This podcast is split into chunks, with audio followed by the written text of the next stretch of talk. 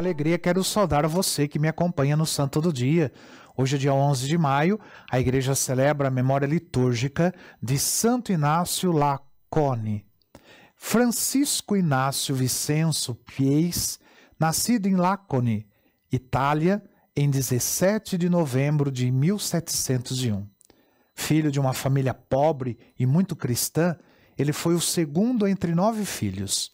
Seus pais eram ricos na prática das virtudes, tanto humanas quanto cristãs. Por isso, educaram seu, seus filhos né, na doutrina e no seguimento fiel a Jesus Cristo. Desde a infância, Inácio, ele demonstrou sentir importante chamado para seguir a vida religiosa. Foi agraciado com dons especiais da cura e da profecia. Além disso, tinha um forte carisma e era querido por todos. Por outro lado, praticava penitências bastante severas. Mesmo assim, mantinha-se sempre sereno e alegre. Procurava em tudo estar em comunhão com Jesus Cristo. Aos 19 anos, Inácio caiu gravemente enfermo. Em duas ocasiões esteve à beira da morte. Essa experiência levaram-no a decidir que sua vocação era seguir os mesmos passos de São Francisco de Assis, dedicando-se aos pobres, aos doentes, e ele prometeu que se ficasse curado, assim seria a sua vida. E a cura chegou.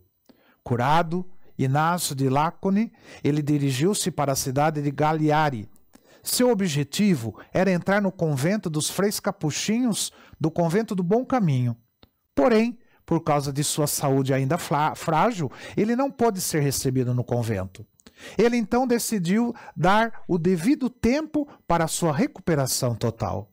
Então, depois de recuperar-se totalmente, ele fez os votos e vestiu o hábito dos franciscanos.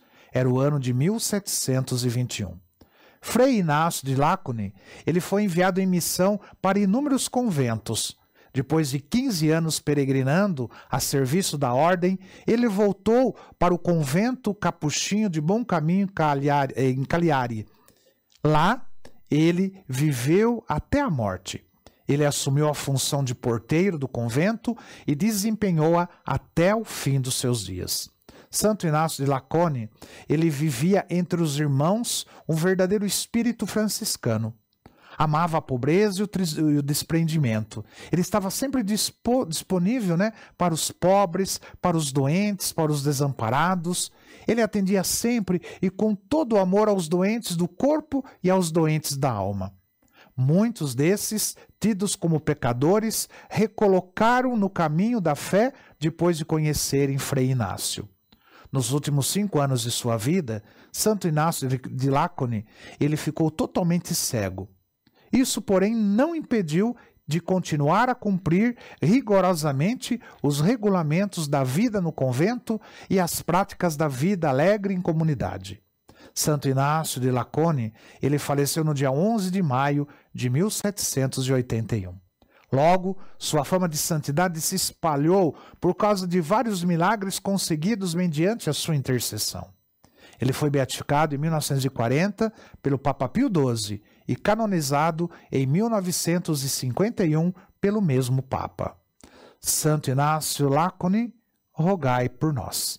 Que o Senhor te abençoe em nome do Pai, do Filho e do Espírito Santo. Amém.